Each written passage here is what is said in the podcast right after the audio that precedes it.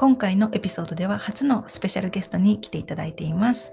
少し音声が聞き取りづらいという箇所もあるかもしれないんですけれども、とっても素敵なセルフラブジャーニーについて、えーエピソードを聞くことができたので、ぜひ最後まで聞いてください。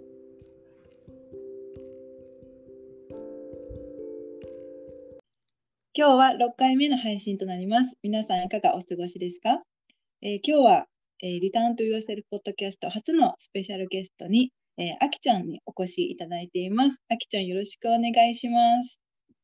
皆さんこんにちは、あきです。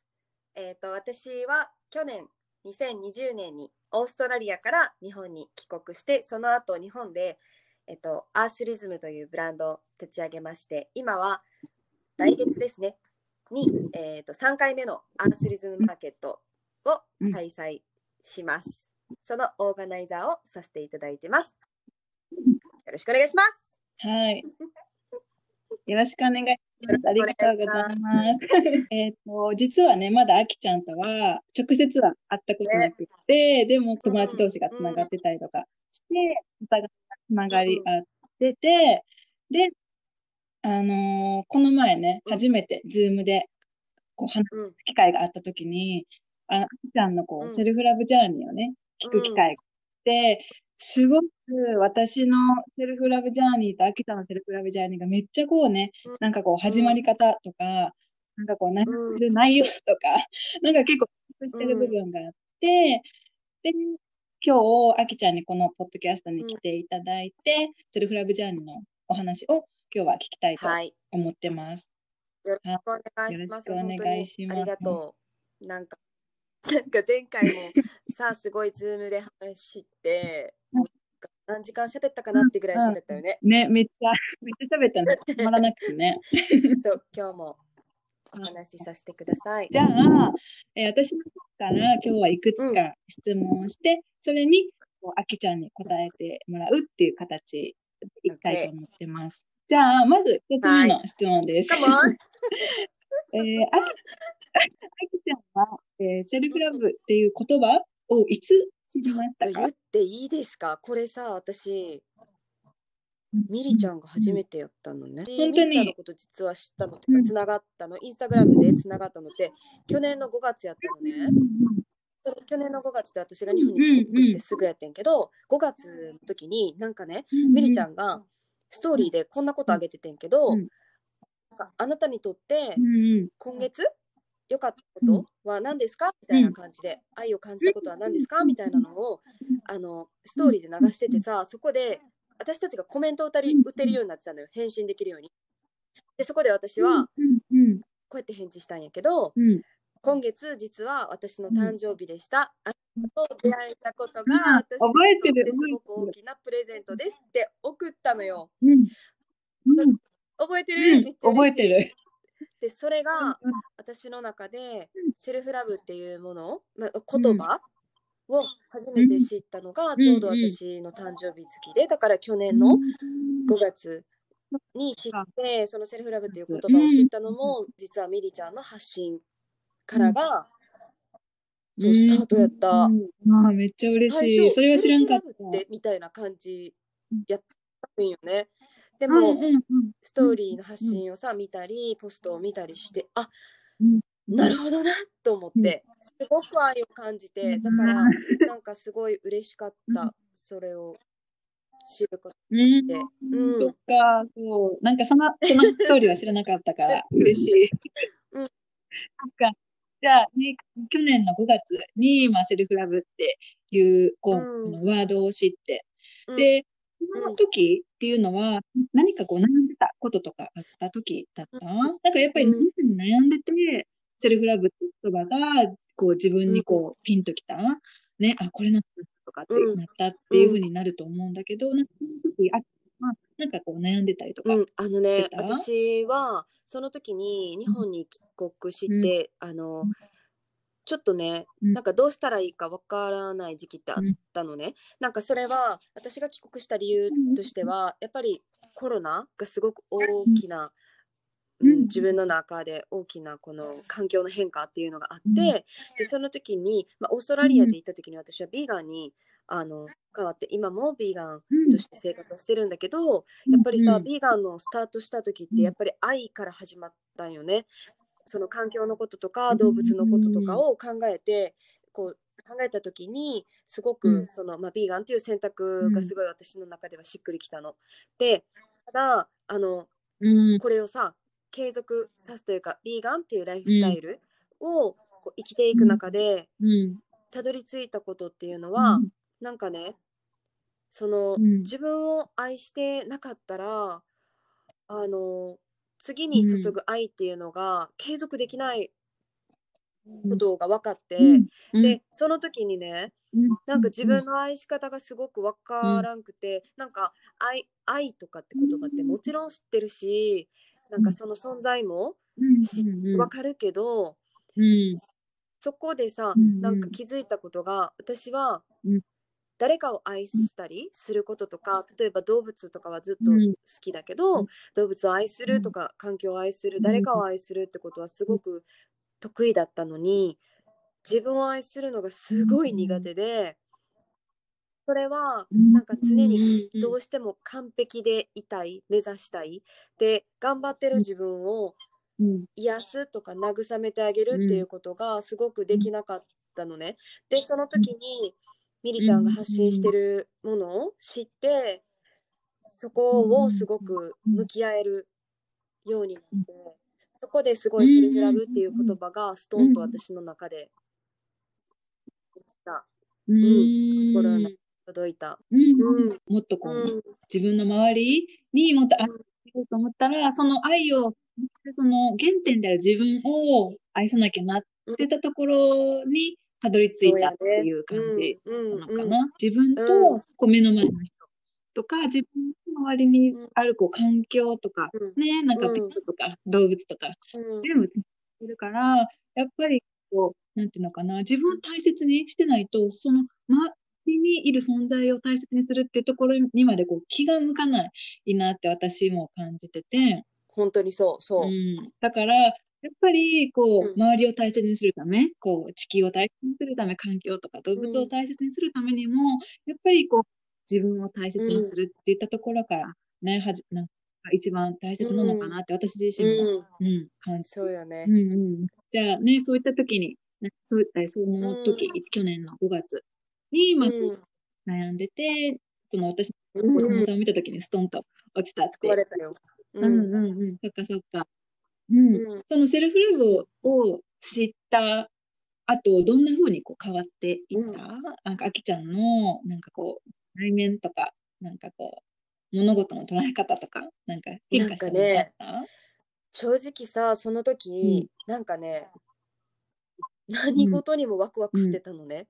なんかセルフラブっていうのをそう知ってから、なんか一言で言うと無敵になった気分？うん。なんかさ、もうなんかそのセルフラブを知ることによって、うん。うん。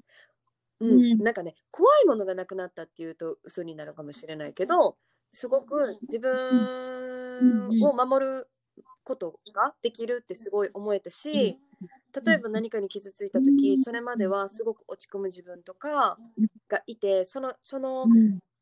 メンタルのこの立て直し方っていうのがうん。すごく私は今までは厳しく立て直してたのね。なんかうん。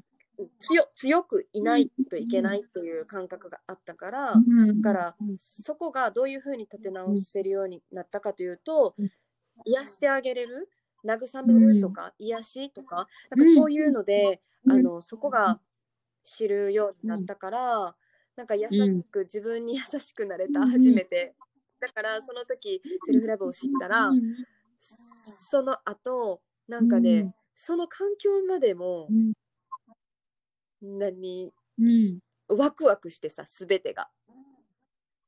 なんかうんすごいうんうん。同じ時間を過ごしてるのに違うものになってった。多分それはやっぱり自分が満たされたから、うん。うん。っていうのがうんうんうん。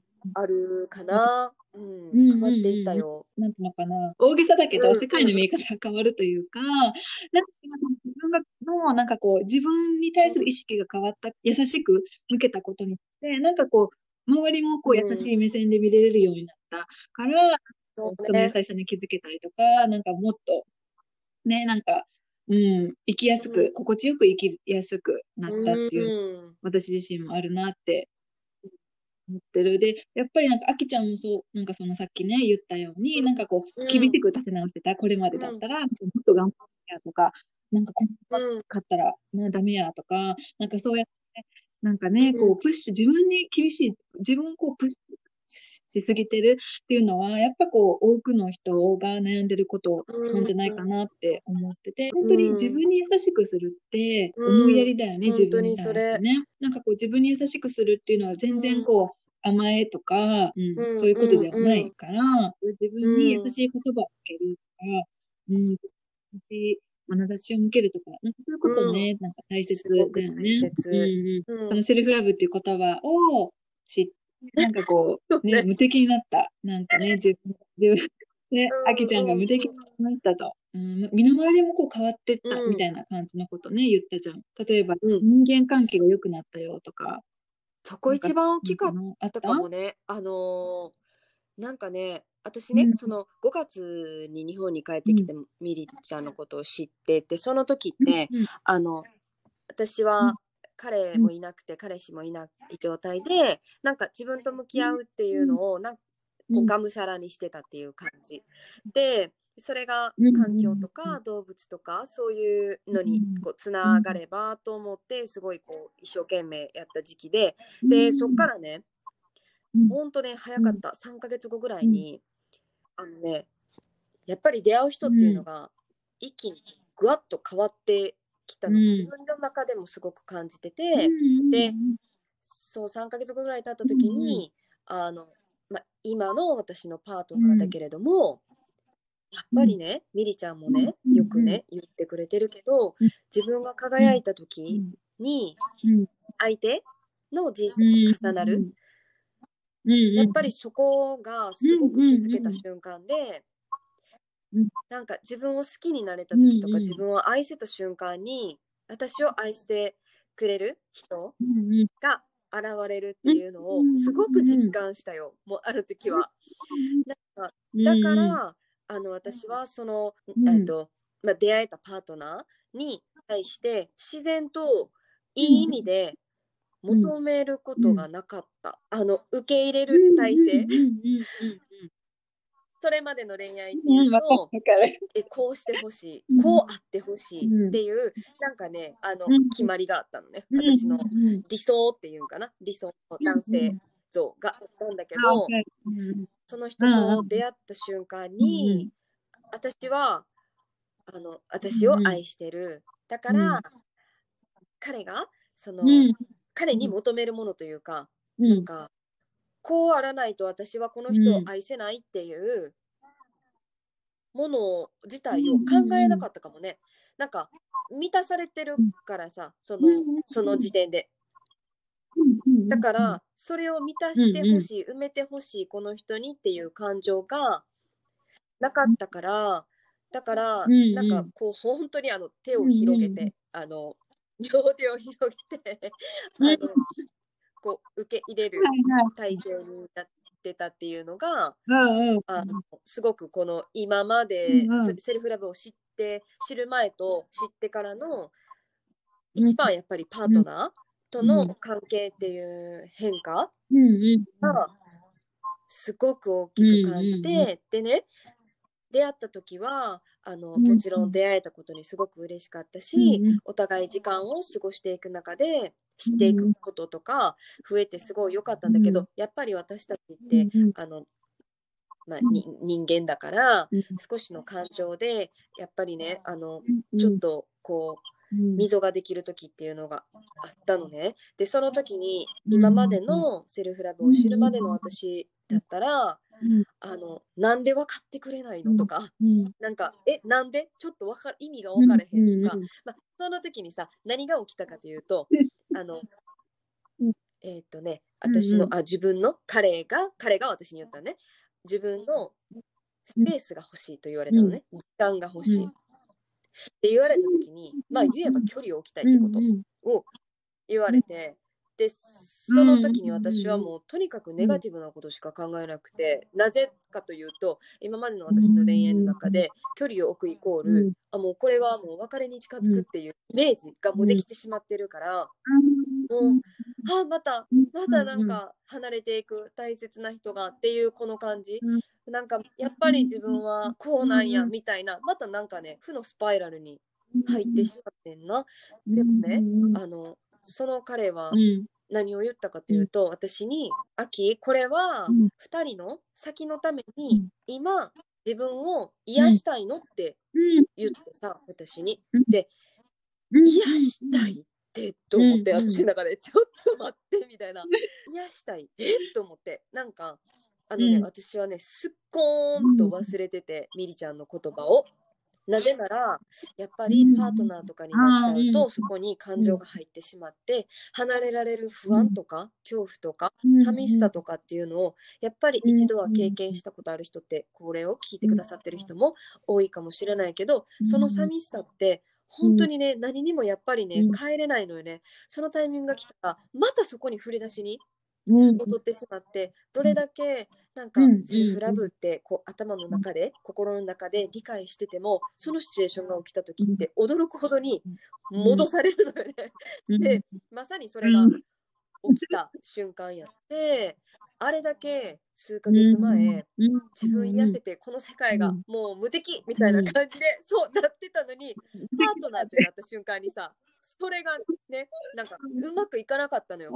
でそこで彼が自分を癒したいって言った言葉をもう一度なんか家に持ち帰るじゃないけど持ち帰ってちゃんと受け入れたい理解したいどういうことかなって思ったらやっぱりそこがそのミリちゃんが発信してくれてたセルフラブにすごく行き着いてでその時にやっぱり自分もねあのすごく見見返したというか振り返ったかな？で彼がどういうふうになんかその言葉が出てきたのかとか考えるとあの私よりもセルフラブを知ってたかもしれない。彼は。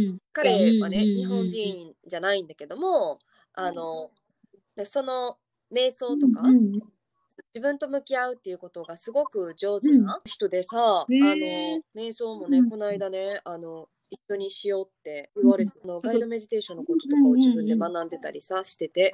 で瞑想がどういう効果をもたらすかとか、そういうのをすごくねなんかこう そう興味のある彼で。多分ねそのセルフラブに関してももちろん彼の中ではその時もうすでに知っててでそれを彼は実践もすでにしてた、もう私より先に。だからあの時出てきた言葉は自分を癒してあげたい、今自分を癒したいって言ったんやと思うのね。で、最初はね、私ね、やっぱり今までの恋愛っていうのが本棚に入ってるからさ、自分の知識はそこしかないから、その、その本棚の中に入ってたあの本を開いてみると、その癒しは私がいいちゃダメなのかって思ったよね。なんか一緒に癒されへんのかな？一緒に乗り越えられへんのかな？とかいろいろ思っちゃったけどでもあのそれは私の考え。私が今まであうん。のセルフラブを知らなかった時の考えででも知った後はそれをこう尊重することができた相手を相手を100%理解したいと思った時に自分が自分のことを癒せてないっていうことに初めて気づいて私はその数ヶ月前全て自分を愛してたし自分がもう満たされた癒されてるって思ってたけど彼と出会った後私の中で、ねうんうん。2段階ね気づきがあったね。1回目そのミリちゃんから伝えてもらった言葉で1回目セルフラブっていうことを知ってでそこで全部こう受け入れれててるって思ってたけど2回目そのパートナーとの関係が訪れた時にあできてなかった自分っていうこの自分に気づいてその2回目の時にもう1回深く理解してみようと思ってそうなった時にねあの彼が私に言った言葉が最後ね最後というか、まあ、お互い、うんえーとまあうん。彼が自分を癒したい言われた後だから私は時間を置いたし、うん。彼のうん。時間も作ったし、その時に私の時間も作った後彼は秋、うん僕を理解してくれてありがとうって言ったよね。なんかその時に、私はね、そんなつもりじゃなかったよね。あの、あの、私自分のことを愛せな愛せてなかったっていうこの気づきがあった時に、まあでも結果を言うとそうやね、彼のことを理解うんできたって感じだったんやけど、うん私たちって見失う時って結構愛する人とうまくいかなかった時とかそういう時にうん。一番大きなうん。なんかコントロールできない感情がうん。生まれるんじゃないかなってすごく思った。だからやっぱり彼と出会ってからのその出来事が気づきが多くて、うん。そのセルフラブっていうことを2段階にわたって私は必要やったから 1回では。うん。そっかそっか。うんうんなんかこうちゃんとね。自分の中にうんうん。理解というかねこのか感じ方やね。なんか頭で考えることないからさ心で感じることやから頭で分かってるのにさ心がそうじゃないのよね。そのパートナーとの関係の時って。うんそれがすごくやっぱり人との出会い、うんパートナーとの出会いっていうのは一番大きなセルフラブの気づき。うんうんうんうん。そうだよね。なんかこう、一度こうね、好きな人とか大切な人がそうね、こう現れるとうん。失いたくないって思ってしまうから、なんかどうしてもなんかこう介入してしまいがうん。そうになってしまう。で、そこを、そのあきちゃんはその彼にこう、ペースが欲しいって言われた時にうん、介入せずに、こう、それを尊重したっていうのが、結果的に二人にとって良かったのかな、そういうふうに感じてて、なんか私もこう同じような経験がね、あったんで、うん。私はどっちかっていうと、まあ、出会った直後ぐらいに、そもそもこう出会った当時のこう彼、コーヒーさんが、なんていうのかな、癒しが必要なタイミングで私たちが出会ってるから、なんか最初からはちょっとよく、よくわからん感じだったんだよね。本当に彼は、なんかこう、自分のスペースを必要としてるっていうのがすごくなんていうのかな、雰囲気で分かったんだよね。だから、そっとしとこうって、なんかきっと最低のタイミングで二人がこう同じ方向を向けるときがきっと来るんじゃないかなって、それをこう信じて、その彼のそのタイミングっていうのを尊重してたんだよね。そこで無理やり相手のことにこう介入したりとか、なんか、あなんあだこうだとかって言ったりすると、うんきっとそれは相手を苦しめちゃうことにね、言ってたなって、私もそうだし、きっとあきちゃんもそのその時に彼にそんなことをしてたら、きっとそさらにこう彼のことを苦しめてたのかな。やっぱり男性も癒しが必要な人生のタイミングどこかであるのかなって思った。男性にはこう癒しなんか必要ないんじゃないかみたいなうん。イメージがあるけれども、うん。やっぱりだ男性も男性で、そういうね、うん頃に、まあ、スペースを作ったり、タイミングが、うんきっとね、まあ、人それぞれだとは思うけれども、必要がね、あるのかなって、ある本を読んだ時にね、アメリカだったかどどっか忘れたんだけど、なんか心理学が書かれた本みたいな感じだったんだけど、その男性は何かに悩むとそっとしておいてほしい。でも、そこでついつい、やっぱり女性が、なんていうの、お母さん的な感じで、あの相手にこう、アドバイスをしたりとかするのではなくって、もうそっとしておいてほしい。その自分のタイミングで出てくるの、穴から出てくるのを待っておいてほしい。で、男性はこう感じるって書いてあって、そそれをね、その読んだのが結構コーヒーさんと出会う前ぐらいからね、多分その本読んでたんだけど、全然わかんなかったね、前回。で、その後にもう一回読み直してみたら、あ、そういうことだったんだなってうん感じたことがあった。やっぱりこう、それぞれのタイミング、二人が出会って、で、最初からうまくいくカップルもいるとは思うけれども、でも、最初からうまくいかなかったからといって、この未来はないとかじゃなくって、なんかうん未来のために今自分を癒すみたいな。なんかもっとより良くなるために自分を今向き合うっていうのは、そういうなんかタイミングがあっても、きっとその二人のなんか、たま、なんか魂のこう、ジャーニーに、成長にとって必要なのかなって。本当になんか、うん。もちろんねあの最初出会ってからずっといい関係でいらっしゃるカップルもうん。たくさんいてすごくそれも素敵だし、うん。ただなんかこう、うん良くないシチュエーションになった時に、うんしてほしくないというか、うん、してほしくないものやね。っていうのが、うん。自分うん。じゃあかんのかなとか自分こうやったからあかんのかな。ああともう一つは相手がこうやからあかんねんとか、うんそのネガティブ、うんダメっていうワードを頭の中に思いうん出させないことやね。これを課題課題というか、んそうだね。これがすごくうんうん2人の絆を強くするっていう感覚でいるといい時間を過ごせる。ね、うんうんうん。なんか私もね、その時胸に 思ってたのは、うん。なんかきっと縁がある人だったら何があってうんもこう、あの、またつながり合えるタイミングが来ると思うから、それだけ信じてたんだよね。彼が自分の癒しのジャーニー真っ只中にいて、なんか私もそれを見ながら、うん。なんか、なんか自然と自分の内に入っていったんだけど、なんていうの、距離感的には全然離れた感じ。でもきっと縁がある人、ご縁がある人なら、どこかでまたつながり合えるっていうのを、今はね、信じて、うん、なんかこう、なるべくこう、ネガティブにならないように、うん、なんか自分がダメだとか、自分はどうせ愛されないとかっていうところに陥らないように、大事。うん。うん。もう一つなんか聞いてみたいのが、あきちゃんが彼にそういうふうにこう、スペースが必要やねんって言われてた時に、あきちゃんはなんかどんなことを、なんかね、うん。またね、やってしまってたことがうん。あってんけどさ、うん私何をしてたかというと、彼に、まあ、距離を置きたいと言われた時に、なんかね、私って、うんまあ、良くも悪くもね、一人で生きていける女性みたいな感じですごく思われてしまってたの。その他の彼にも、今の彼にも。実はその前の彼とか、まあ、過去の彼にも言われてたのよ。しかもそれがうん、なんか別れ際とかに言われてたのね。なんか私が辛いって思っても、秋は一人でうん。生きていけるからみたいな、うん。強く生きていけるからみたいな感じで大丈夫とかって言われてて、それで生まれた感情がさ、あ私は大丈夫って思ってしまってたよ、私なら大丈夫って思ってたのね。で、でも、その、あの、今の彼、まあ、今の彼、ちょっとあのプロテインさんと呼ばせてもらうね。うん。ミリちゃんの彼がコーヒーください。って言ったら。プロテインさんにね、それ言われたときに、めっしかったのよ、その距離を置きたいって言われたときに、とにかく辛くて辛くて、なんかもう、本当に辛かったのよ。でもね、私から出た言葉、OK、大丈夫やったのよ。I'm fine って言ったのよ、私。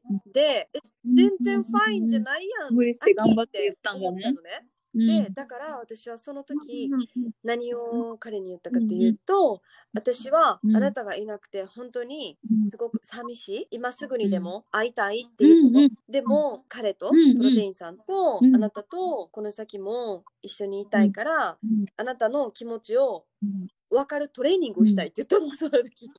だから、うんうんなんかね、自分を、うん、トレーニングって言ったらちょっとスパルタに聞こえるけど、でもそのなんか自分を癒す時間と相手を理解したいっていう気持ちもうん。含めて、うん、自分の素直な気持ちを初めて相手に言ったかな。寂しいとかうん。本当は寂しいんだよっていうことをうん初めて言ってじゃあさブワーって自分の感情が出てきたのよ。うわやっぱり私寂しいやん。会いたいやん。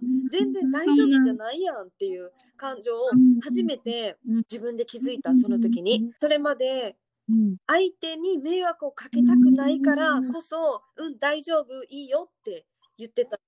でそれがプロテインさんに関してもそれを言ってたのよ大丈夫ねって。でも本当は大丈夫じゃないの。この心を支えられへんかったの自分では。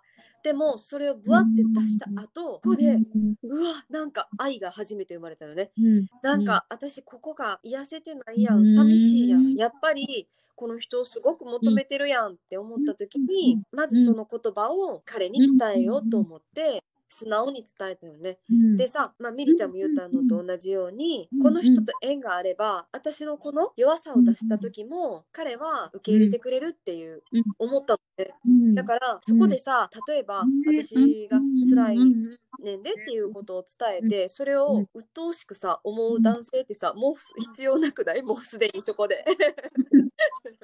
だからそこであのそう自分の感情を寂しいっていう感情を全て伝えてうん。でその後に自分が本当に癒してあげたい自分のポイントっていうのを見つけてあげてそこからうん。自分を癒す、愛してあげるっていうのをトライ、もう一回改めて、うんしていったかな、でそこからその後、その彼が自分を癒したいっていう言葉がようやく理解できた、ああ、そっか、そこにつながやっぱり自ね分が気づいてなかったから、その彼が自分を癒したいって言われた時にちょっとびっくりした、理解できなかったっていうのがあったからうん。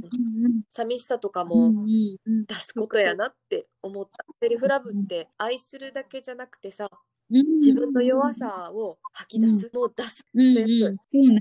うんうん。そううん。本当そう。どんな自分もね、自分だからね、常に大丈夫だよって、あの、何でも大丈夫だよって言った、ね、なんかポジティブな面だけじゃなくって、その裏で絶対になんかこう、弱さとかね、絶対人間ね、やっぱ持ってるから、そこをちゃんとこう、うんなんかこう出せる。でも、こう、正直自分に素直にななるっていうことってすごく怖くなかった？その彼に、その本当は寂しいんだとかって、今までこう、あきちゃんはこう、大丈夫、大丈夫っていうふうに、一人でも大丈夫な女っていうイメージで、なんか生きてたと思うんだけど、でもその自分の弱さっていったところをちゃんと分かってあげて、それを伝える、相手に伝える、言葉にするっていうのが怖くなかった。ゃなんかこれで一番恐れたのがうん返事返ってけえへんかったらどうしようって思った。うんうん。それが一番怖かったかな。うん。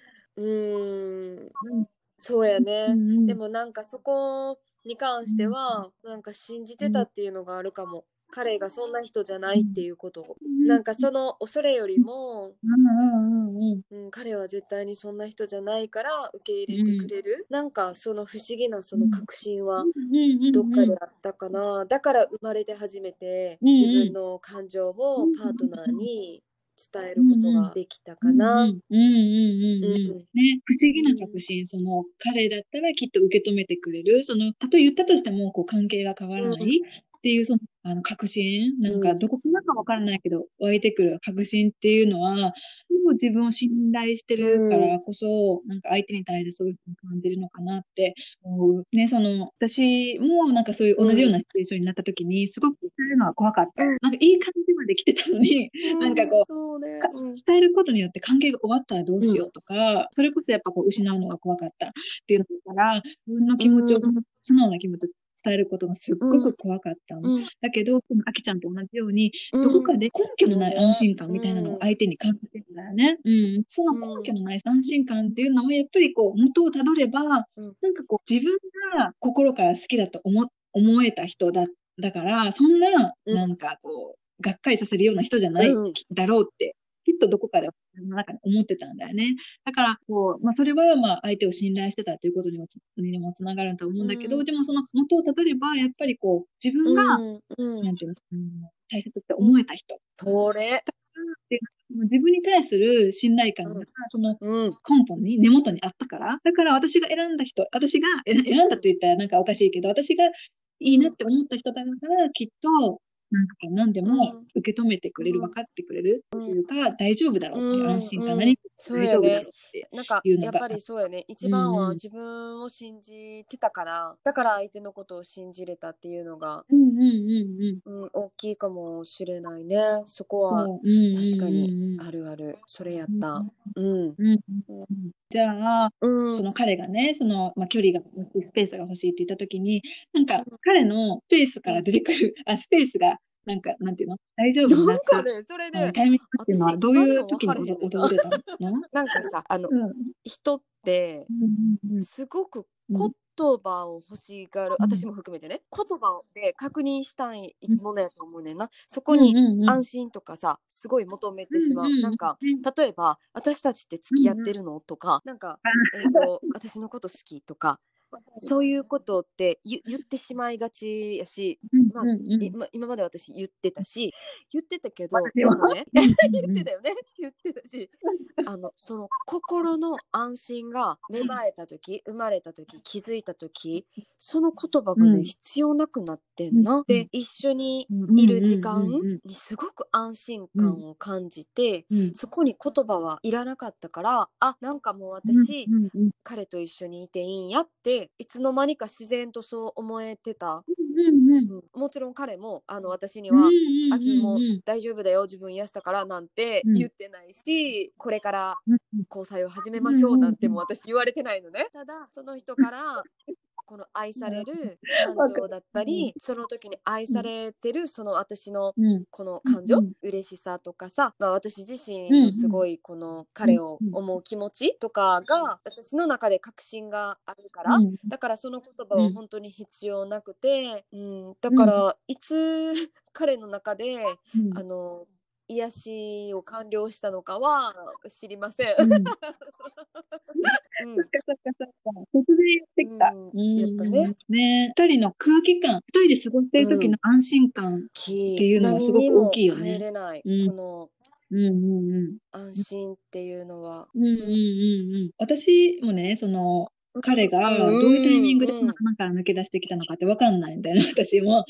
うん人人生のなんか迷子みたいな感じになってたけど、それがいつ言ったかわかんないんだけど、うんなんかね、その安心感というか、しっくりくる感が、なんか途中からめ、なんか感じ始めたんだよね。なんか二人でいてもなんか違和感がない。なんか二人でいても、なんていうのかな、彼のなんか意識がちゃんとここにあるなっていうのを感じ始めた時があって、なんかその、その頃ぐらいからきっと彼はまあ大丈夫になってきたのかなって感じてて、私が感じ始めたのはやっぱりその安心感っていうのが。すごなんかあのす。ごくさ、うんあのリアルな話をするうん私の不安がじゃあ何だったのかっていうとさあの、うんうん例えばね誰か女の人と連絡取ってないかなとかさ、うん浮気まではいかんくてもさなんか女の子と2人で出かけてないかなとかなんかそんな友達でもなんかそういう不安っていうのがすごくあったのね。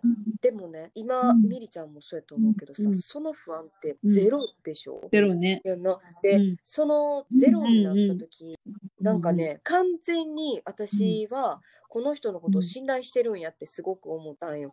で、私自身ももちろんしないし、うんそそんな、うん。そういう不安にさせるようなことを。だからうん、全然その証拠なんてないんやで、全然それはさ、携帯とかも見たことないからさ、分かれへんねんけど、でも、そこに対しての不安もなくて、やっぱ恋愛ってなるとさ、すごい複雑なもので、うん。パートナーとの関係ってすごい複雑でうん、なんか自分の感情がコントロールできてる、これ今セルフラブすごくできてるっていう時にもさ、突然何かが起こった瞬間、ズボーンって潰れて、うん一瞬にしてさ、この積み木がバラバラって倒れていく瞬間があるけど、ね。でも、うん。信頼ができてることと自分を信じてることとセルフラブってすっごいつながってるからだからもうその元はねやっぱりセルフラブ自分を信じてる愛してるっていうことが元とあってそこから相手を信じるっていうことがもうすごく大きな影響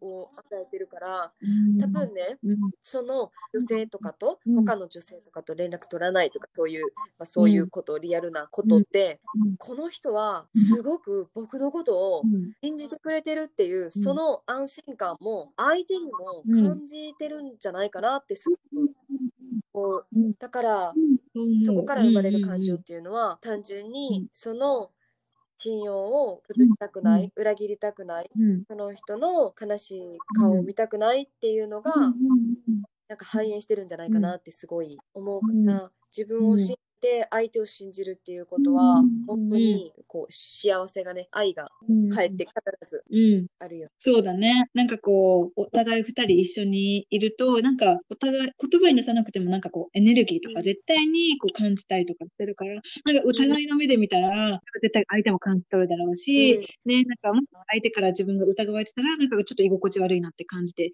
思うから、やっぱり相手に対するお互いの信頼感、うん。なんかこう、うん。お互いに、いされたら嫌なことはしない、相手にしないみたいな。うん。そういうのも、そういうことが積み重なって、こう、信頼感とかがね、出てくると思う。んだけど、うん。でもやっぱりそのベースにあるのは、なんか自分を信頼してことを、ね、自分に嘘をつかないとかね、なんかそういううん。積み重ね。の上で、ねこう、相手との関係がね、うん。成り立って、うん。ね。じゃあなんかこう、うん。まあこう話を聞いてても、本当にこう、あきちゃんの、なんかまあ恋愛、うん。なんか話とかもけすごくこう、セルフラブがあってこそね、今、二人の関係がうん。成り立ってうん。る、そうやね。続けてるセルフラブなかったらね。あの、うん彼とも出会ってなかったかもね、引き寄せてなかったかもしれない。多分。あー気づけてなかったかも。そのその人の魅力と、か。それはある。うんうんうん私自身がセルフラブっていう言葉をうんうんうんうん知って自分にうん。こうし込んでた時やったからこそ彼が自分を癒したいって言った時に初めてこの人ももしかしたらっていうこの気づきがあったけど、セルフラブっていう言葉を私知らなかったら多分ね彼うん。が、いや自分を癒したいって言言われたらなんて自己中になって、うん。私は私はいいのって 思ってしまってなんかすごいグイグイ自分を自分私のことはいいの？ほっといてって、うんなんか言ってしまってたかもしれないけどでもそれが生まれなかったっていうのはやっぱりセルフラブっていうのをうんうんミリちゃんから教わってたこう発信してくれてたっていうのがすごく、うんううん。ん、支えにうんなりました。うんうん。そっかそっか、こちらこそ。なんか、なんかセルフラブを通して、なんか自分を尊重したりとか、こうありのままの自分を受け入れられるようになると、相手うの、ん。その、なんていうの、癒したいとかっていうことも尊重できるし、相手のそのままも、なんかこう、うんうんうん、認めて、受け入れることができるよね。だから、なんていうのかな、こうあるべきだっていうふうにこれまでだったら思ってたかも。なんかこう、うん彼氏ならとか、まあ、パートナーなら、るべきだと思ってたかもしれないけども、なんかこうあるべきだって言ったものじゃなくって、うん。その、もう彼そのものを受け入れることができる。だから、これまで思ってたこうあるべきだにうん。当てはまってなくても、それを無理やりこう変えようとしなく、うん。せしないみたいな。で、もう癒しが必要なタイミングだったら、それもちゃんと尊重するし、みたいな。こういうふうにこう捉えることができるようになったのは、本当に、でうん。セルフラブを自そう分にやね。与えてたからかなって。セルフラブを知って、ほんまによかった。ありがとう。なんか、その、ミリちゃんからの発信もあるし、ミリちゃんにあの、さあ伝えてくれてるあなたにとってのセルフラブとはとかそういうアンサーあるでしょ？それをミリちゃんがストーリーでまたメンションしてくれてるのを見てなんかその人それぞれのセルフラブの感じ方ってほんまに違うと思うねんな。だからなんかそれそのあのミリちゃんのフォロワーさん。がそうやってあのうん、またこう発信自分のうん。セルフラブ、マイセルフラブみたいな感じのをあの上げてもらってるものに対してもうんすごくなんか力をいつももらえてる。きっとこうやって聞いてくださってる方ってあのうんみりちゃんのその発信からすごく影響を受けてさ今過ごしてる方多いと思うけどその方たちからもすごく支えられてる。うんうんうん。うんだからなんか、まあ、なんていうの、一人じゃないんだっていうこと、みんな同じようなことで悩んで、おなんかこう、悩んでたりするんだって感じるのって、すごく安心感、安心感というか、心強いなって思う。なんかその、こうんう、セッションの感想とか、こう、ポストしたときに、見てくれていた方が、他の人もこう同じ、自分と同じようなことで悩んでるんですね、とか、うんなんか、うんそうじゃないんですね、とかって言ってくださる方がね、あの、いるんだけど、メッセージもらったりするんだけど、うん。なんか、みんな、うん。他人でも、みんなそれぞれに、やっぱこう、セルフラブジャーニーが、なんかあって、なんかきっと同じようなね、体験を、なんかしてる人もいる。うん。だから、今これを聞いてる人の中でも、なんかこう、恋愛で悩んでたりとかしてる人も絶対いると思うから、なんかそう、自分だけじゃない？なんかそういうセルフラブのこううん育み方、なんかちょっとまあ、うん。法にというか、でも。うん、してもらえうん。ばいいのかな。うんうんうん。じゃあ、そのね、うん。今、その、うん。いろんなことを乗り越えて、あきちゃんが、ね、今うん。来てるとは思うんだけど、うん。今、その、パートナーとね、プロテインさん と、なんか関係をこう、育みながら、今、大切にしてるセルフラブとかってどんなものがある？何かんなうん。弱音を吐く。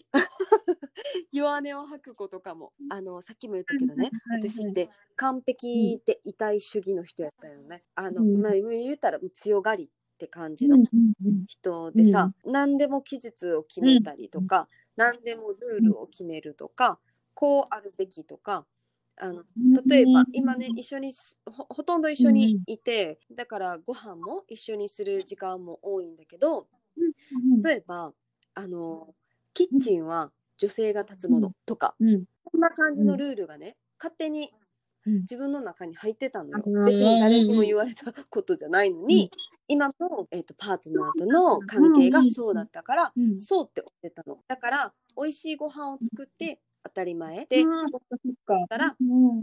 えー、と洗い物するのは私。うん掃除をするのは私、うん。これがなんかね自分のルールみたいな感じで決めてたの、でもねこれが手も苦しいっていうことに気づいたのよ、うん。彼と出会った後に、でなんで気づいたかというと、彼はねうんいつもねご飯を作るのよ私の。ご飯キッチンはどっちかというと彼の場所みたいな感じになってて、でもちろん彼もね仕事をしてるし私も仕事をしてるんだけど、でもなんかねその彼がねいつもキッチンで立った時に私って多分めっちゃ気遣いやったと思うね。パートナーに対しても。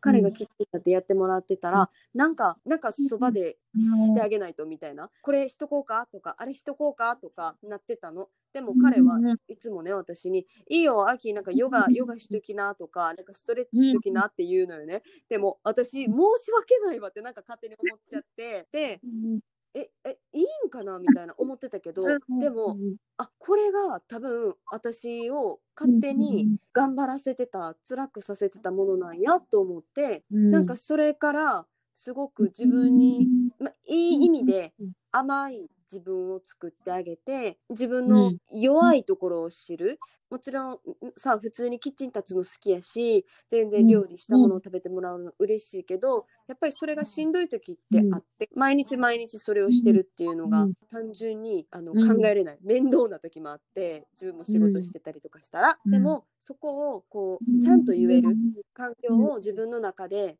作るっていうのを今でも意識してる、パートナーとの関係は頑張りすぎないことっていうのを意識してる、今までは自分がしたらいいってずっと思ってたのね、だから意識してなくても無意識に勝手に頑張ってしまってた自分がいたからだからそれはねもちろん仕事とかに関しては頑張らないといけない時あるけどでもパートナーっていうのは癒しとか安心とかそういう時間を一緒に過ごす相手だからだから頑張りすぎない自分でいること。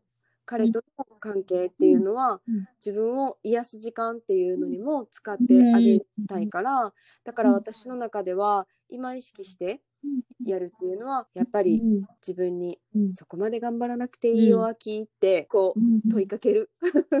それを 声かけを。してあげてる聞いてる。そっかそっか。じゃあ、なんか今のそのプロテインさんとは、本当にここれまでの恋愛とは、なんかガラリと変わったのかなって一番聞いてて。幸せって感じた瞬間が最近分かったんやけどどんな瞬間かというとなんか自分が好きな自分で入れてる瞬間。私あこのー今の自分好き大きいね。きうん。初めてうん思うんう瞬間になった時あうんーなんか今私ってすごいいいこうパートナーシップができてるんやなって初めて感じた。違う。うん。ねすっごく大きな違いはそこかも。わかるわ、それ。めっちゃわかる。うん。私もそ確かにそれあるわ。なんか、恋愛でそう悩んでる方に、なんか何回かそれアドバイスしたことあるかもしれない。うん。その、彼といて自分が、うんうん彼といる自分好きかどうかってとこしてくださいっていうのもね、それはね、すごく大だきいよけどもね。すごく簡単に失ってしまうもの、なんか失えるもの。うん。それが自分のも自分だから。うんうんうん。愛好きな相手を失うんうん。いたくないっていう気持ちはすっごく大きいうんのに、いうんうんうん。やこの自分いいよって自分を犠牲にするのはすごく簡単よね、自分を失うってすっごく簡単なのよね。人を失う時の方がすごく恐怖があってうん。自分のいい感情を失う時の恐怖なんてなんかこの人を失われるならすごくちっちゃいものになってしまうんよね。うん。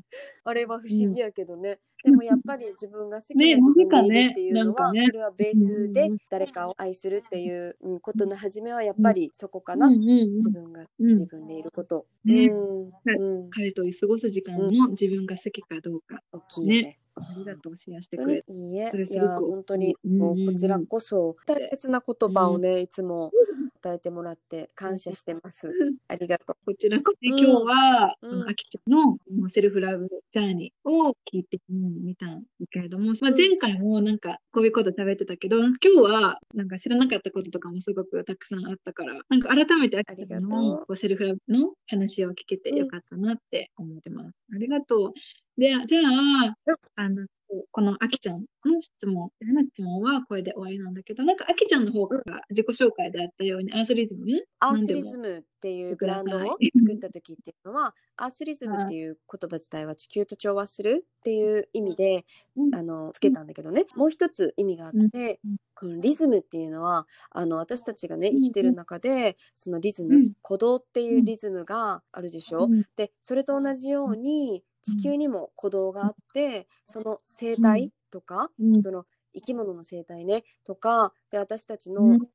この鼓動うん。と同じように調和して鼓動を調和させてあのうん過ごしていけたらうん。いいなと思って、うんそれでアースリズムっていう名前をうん。つけたんだけどそのねマーケットの中私今マーケットをねオーガナイズしてるって言ったけどそのマーケットの中では、えー、と全てプラントベースのうん。食べ物を販売してます。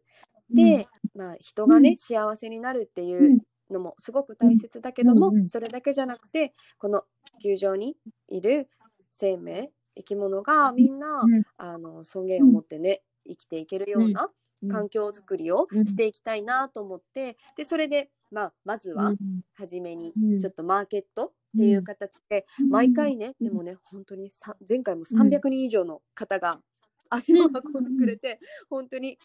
であの実は次回4月11日の日曜日に大阪のうん。場所場所も言っちゃっていい,、いいかしらここで。大阪の、えー、と住之江のね北加賀屋っていう場所があるんですけれども地下鉄で北加賀屋駅があるんですけどその北加賀屋駅から徒歩4分ぐらいのところにあのみんな農園っていうオーガニックのファームがあるんだけどそこでそのファームの広場でマーケットします。今の時点で21店舗のそう販売予定がもう決まってて全然今募集はしてますのであの実際に全然ね、販売する方ビーガンじゃなくていいんですよ。あの 足を運ぶ人も全然ビーガンじゃなくていいの。普通に。あの普通になんだろうな。なんか環境のこととか動物のこととか自分たちの健康のこととかうん人を思いやるとか本当にそういう少しのうん。なんかこううんあったかい気持ちがあればうん。あの参加条件もクリアですので、もうなのでうん。あの4月11日、そう4月11日の日曜日11時から一応マーケットはスタートするので、ぜひよかったら皆さん足を運んでください。うん。私もそこに当日はうん。必ず出ますので、うん。声かけてもらったらあのハグしましょう。イベントね、だいたい4時ぐらいまで。次ね、4月11日ってもしかしたら日が、太陽が昇って時間が長いかもしれないけど、でもやっぱお子様とかね、いてちっちゃい子とかがいてるから、まあだいたい4時ぐらいまで、そんなに遅くまではしないかな。それぐらいにクローズします。詳細は私のインスタグラムで上げてるので、よかったら、あのインスタグラムをチェックしていただいたら、インスタグラムのアカウント名、言言ってうんいいかな、ビーガンドットアキドットジャパンで出てきますので、うん。チェックしてみてください。はい。あの概要欄に、ね、載せとくので、ぜひチェうんックしてみてくださありがとう。企業さんもうん。参加してくれることになって、うんちょっと今はまだ公開できないんだけれども、そう、ビーガンカフェの方があの出店してくださったり、なので、いいつもなら1時間とか並んで、あのしか買えないものも今回のマーケットではあのうん。なるべくスムーズに購入できるようにもます。そうあとね日本でね45年間無農薬で かそっか。45年間あのファームをされてるあの方がいらして80歳を超えたおじいちゃんだけれども前回も実はうん前々回も毎回だね参加してももらってる方なんですけどうんその方も前日にうん。畑からうん。お野菜を収穫してその次の朝うん。私のアスリーズマーケットでうん。販売してくれてうん。ほんとねすっごく人気なんですよ。うん。毎回毎回。めっちゃ人気。うん。で野菜そのままもうかぶってもしもいいしあのそこで育てられてるうねん。あの方吉蔵さんっていう方なんだけどもうねめっちゃくちゃ愛のある方で野菜を愛してるのよすごく。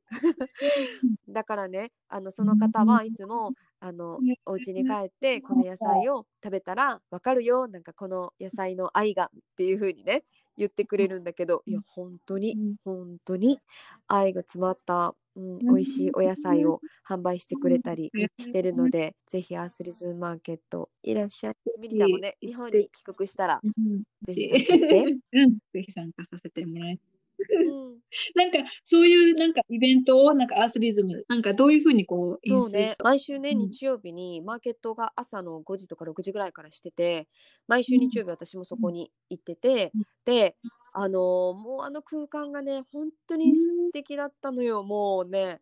ね。あのそこもオーガニックのお野菜をファームの方たちがその日に持ってきて、うんあのねやっぱオーストラリアだからかな、裸足の人がめっちゃ多くて、マーケットの中では裸足の人全然普通にいた。街中では、うん。裸足はブリスベンはそこまで見かけなかったけどマーケットになるとすっごいか開放的になるのかなあれ。うん。裸足の人が多くて。でまあね、うん。そのあのマーケットではすごうん。く、うん。あのうん。なんだろうプラスチックほんとゼロに近いぐらいうん。のマーケットをされてたり、あのビーガンのものだったり、あとやっぱりナチュラルかな、うん本当にナチュラルな生活をされてる方たちが、うん。あの足を運んでたイメージででうん。こうギター弾いてねあの、うん。歌ってる方がいらっしゃったりとか、子供ちゃんがいたり、ワンちゃんがいたり鳥の鳴き声が聞こえてたりとか、うん。そういう空間がねなんか私の中では今までこのうん。なんか感じられなかったなんか時計を全く見ないで過ごした時間がこんなにも長くあるっていうのがうん。なかなかなくて。でうん。そのマーケットではすごいそんな時間が続いててで日本に帰国するって決まった時にあなんか日本でうん。何かしよううんって思って最初はねそのアースリズムマーケットっていうのは、うん。あの全然考えてなかったんだけども、最初はアスリズムっていうブランドを立ち上げて、とにかくなんかその後なんかがこう、うん。引き寄せるだろうって感じ？自分の中で。